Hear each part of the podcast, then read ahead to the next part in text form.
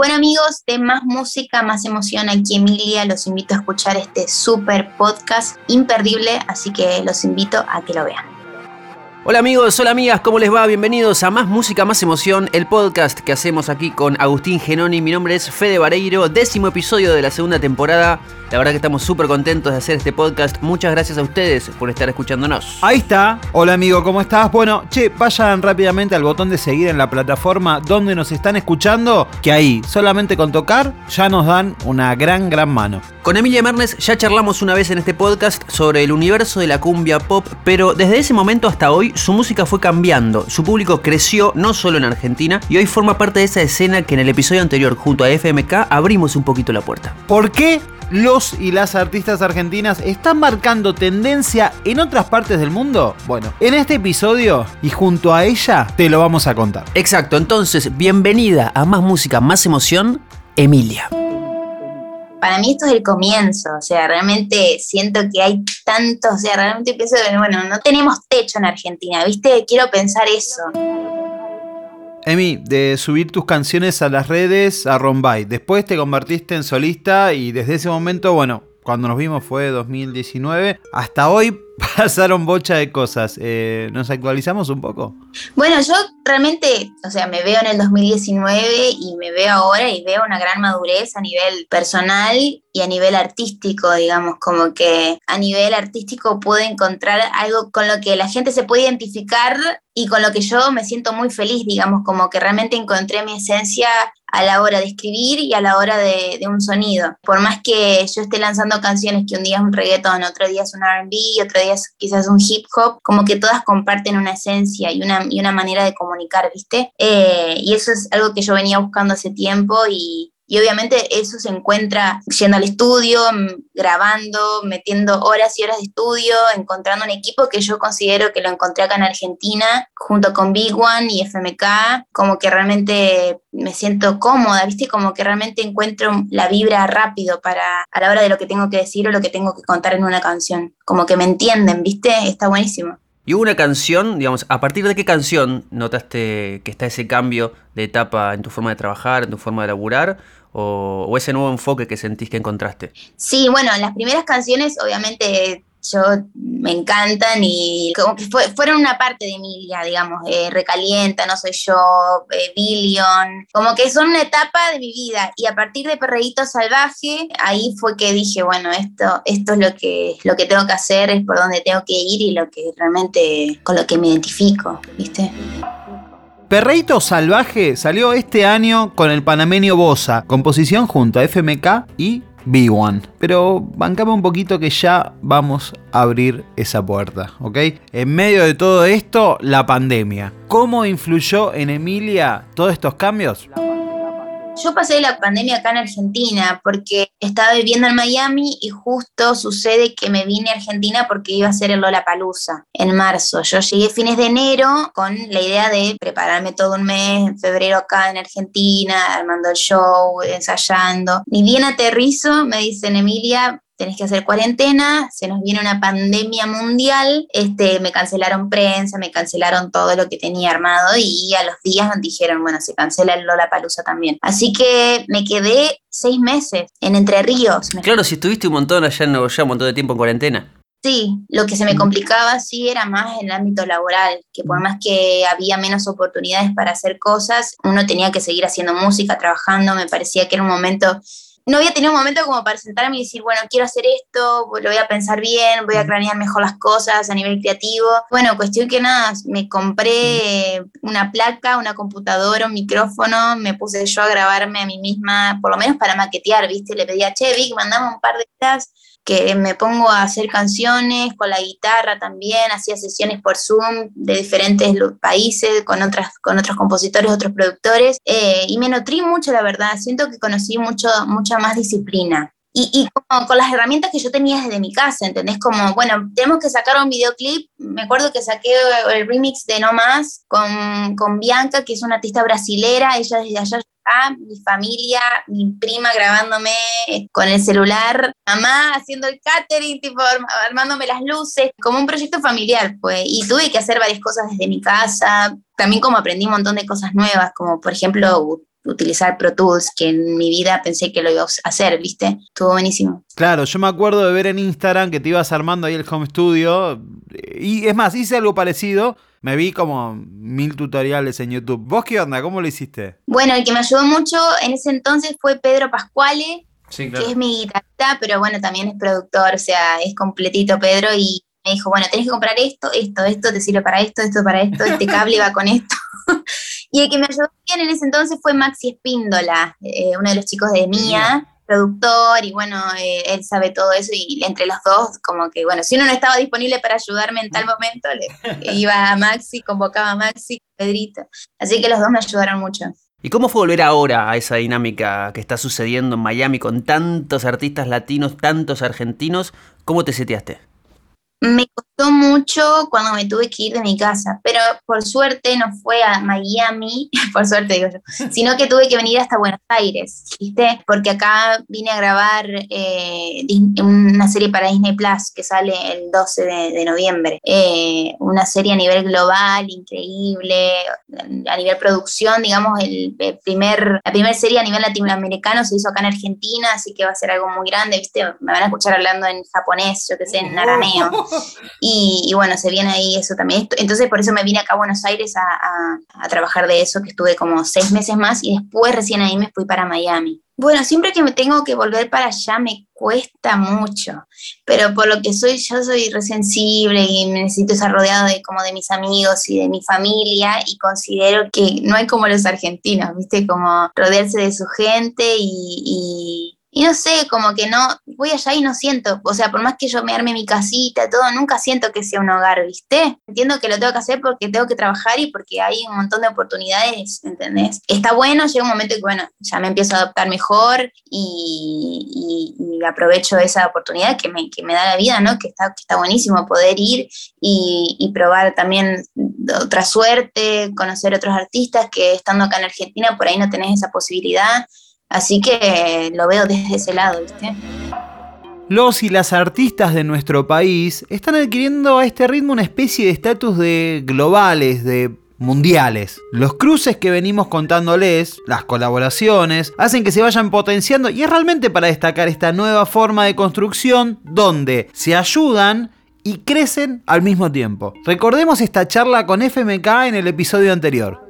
Sí, los últimos temas que han salido de Emi, tuve el placer de, participar en la composición y nada, con Emi nos conocimos y nos hicimos como hermanitos. Eh, yo la, quiero mucho a ella y la respeto, es una artista de, muy alto nivel y nada, muy contento de, poder aportar mi granito de arena con Emi porque siempre componemos juntos casi todas las canciones. Ella se está encontrando como cada vez más, como te digo, viste, todos los días nosotros vamos por un camino de si es por acá, si no es por allá y ella también verla en ese camino de decir, che, mirá, no, esto sí, esto no, esto no, componemos juntos, tiramos melodías, todo y se formó algo muy lindo que nada, como te digo, con, con todo, a la hora de que la gente escuche las canciones, siento que está reflejado todo eso, ¿no? El amor. ¿Y cómo se da esa alianza entre ustedes?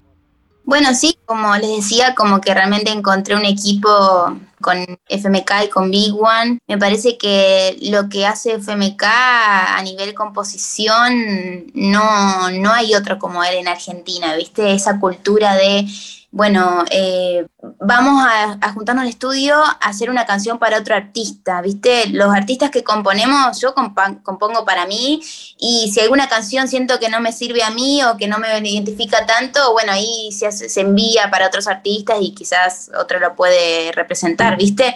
Este, en el caso de Enzo, él lo que hace es esto de, bueno, vamos a escribir una canción para Shakira, no sé, ¿entendés? O para que sea y llaman a él, lo convocan a él, ¿entendés? Imagínate lo grande que es y, el talento que él tiene para las barras, se le ocurren cosas increíbles, muy únicas, muy, muy de él y vos por ahí escuchás mis canciones eh, ciertos versos y lo escuchás a Enzo, ¿viste? Escuchás a FMK.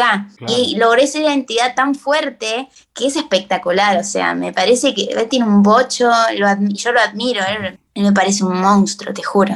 Entonces, además de que, es súper talentoso y, tiene esa capacidad tan amplia para, para plasmar ese, tipo de letras o melodías en las canciones, como que también hicimos una amistad súper linda que realmente nos convertimos en hermanos, ¿viste? Y que contamos O sea, no hay un día que no hablemos, ¿entendés? Que más allá, sacando lo laboral, compartimos un montón de cosas y, realmente, como él decía, somos hermanitos y me encanta que, que, también nos apoyemos y que crezcamos juntos en esto, porque al fin y al cabo todos tiramos para el mismo lado.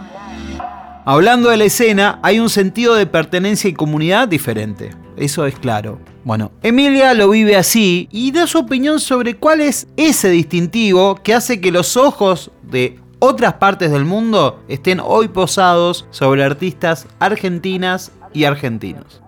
Bueno, a mí me encanta, me parece que se dio desde un lado súper genuino, ¿viste? Como que nos empezamos a encontrar y nos empezamos a juntar. Yo, yo me empecé a juntar con todos los chicos por, bueno, por FMK, porque lo conocí cuando él me llamó para hacer esta noche, que es una colaboración que tenemos con él y con Stani. Salió esta canción y después nos juntamos a hacer Perreíto Salvaje, que fue la, la primera canción que hicimos juntos con Big One, y ahí empezamos a vernos más seguido, como, eh, vamos a juntarnos, vamos a hacer esto. Me invitaban a hacer planes, yo re, o sea, estaba acá en Buenos Aires, no tengo un par de amigos, no es que tengo millones de amigos, sí conocí a mucha gente, pero amigos, amigos, no. Y, me empezó empezamos a frecuentar mucho y ahí a todo esto, Litquila, Tiago, Roger King, Duki, María Becerra, eh, como que nos hicimos un grupito, bueno, los de la casa, ellos son cuatro que viven juntos, y bueno, y se da que todos somos artistas y que todos compartimos la misma pasión, viste, cada uno con su, con su estilo, y, y se dio de una manera súper genuina, ¿entendés? Lo que está pasando en la escena es, espectacular, siento que, que nos apoyamos honestamente y eso hace la diferencia en otros países, viste que por eso también la mirada está acá en Argentina, ¿qué está pasando? O sea, como que, que ya es un reconocimiento no solo acá, sino también a nivel internacional, igual que con, las, con Tini, Nati Peluso, Nicky Nicole, eh, es increíble realmente. Y siento que como que la calidad del sonido también es algo tan fresco que llama la atención. Algo que oímos como una expresión de deseo, que sabemos que se va a venir, charlemos un poco sobre el disco de Emilia Mernes. Bueno, el disco eh, estamos ahí en proceso ya de terminarlo. Me quedan un par de, canciones por cerrar, pero ya casi están todas elegidas. Yo nunca dejo de hacer canciones, así que por lo tanto siempre están surgiendo reemplazos. Bueno, esta capaz que queramos, bueno, esta la cambiamos por esta que hice ayer, ¿entendés? Como que creo que nos pasa a todos los artistas y al ser mi primer álbum, realmente hay, hasta, hay hasta baladas en mi álbum, ¿entendés? Pero todas comparten una esencia y eso es lo lindo. Así que yo muy ansiosa ya por, por publicarlo, ¿no? No doy más de la ansiedad. Uno desarrolla mucho la paciencia en esta industria. A nosotros en este podcast nos copa mucho saber cómo es la dinámica, la cocina del laburo de las personas. En el caso de Emilia, la cosa va por este lado. Big One, FMK y Duki en su día de estudio, con distintas referencias y nuevas canciones que van surgiendo. Bueno, sí, me pasa que, en lo de Big One como que estamos siempre los mismos, ¿viste? Big One, FMK y la persona si hay alguna colaboración que se sume. En este caso también nos está, está metiendo mucho con nosotros Duki, que ahora está metiendo esa faceta de composición para otros artistas que le está yendo súper bien. La verdad que, bueno, él a nivel líricas, o sea, barras, espectacular para tirarte unos punchlines, ¿viste? Como que Big One tiene esa capacidad de decir, amigo, tengo que hacer esto, esto, esto, igual contás más o menos la idea y él va, se sienta en la computadora y te armó un beat de la puta madre que vos no entendés cómo logró leerte la mente, ¿viste? Como que es increíble, es increíble. Y, por ejemplo, ayer nos pasa que a veces nos tildamos, que sucede. Fuimos ayer tipo 4 de la tarde y eran las 7 de la tarde y decíamos, no, probamos cumbia, probamos reggaetón, probamos hip hop y no, no le encontrábamos la vuelta. Bueno, le dijimos, vamos a tomar un café, vamos a distraernos y hacemos eso y después volvimos, escuchamos, se vamos a escuchar música, vamos a escuchar Bruno Mars, vamos a escuchar referencias, vamos a escuchar Daft Punk, vamos a escuchar Maroon 5 y escuchamos, viste, yo qué sé, diferentes estilos de, de, canciones, de artistas y ahí empezamos de nuevo a inspirarnos y, y ahí pudimos hacer una canción que es la que escuché hoy como 15 veces en el día, que me encanta. Yo soy de zona oeste, pero sé que en zona sur, en el bosque, pasan cosas. Tuviste un reencuentro con el público, Cantaste con Duki como si no importara. ¿Cómo fue eso? Porque en las redes vimos que se venía todo abajo. Dame una impresión de ese momento. No, eso fue una locura. Llegó un momento que, bueno, como si no importara la canción que saqué con Duki, fue el tema con el que cerré el show. Eh, yo dije, bueno, tanto que hablan de rumores, de romance, no sé qué, este tipo no me vino a acompañar a cantar la canción, ¿viste? Lo vendí como que si él no me iba a acompañar. Entonces cuando empieza, vamos a hacerlo como si no importara, entra ahí cantando, así que fue una locura, no saben cómo, o sea, se cayó, se caía el escenario, sentía. ¿Te escuchaba vos en el retorno o no, ni siquiera? No, no escuchaba, no nos escuchábamos, estaba la música se escuchaban gritos, eran gritos. Nunca había algo así, casi me desmayo, digamos.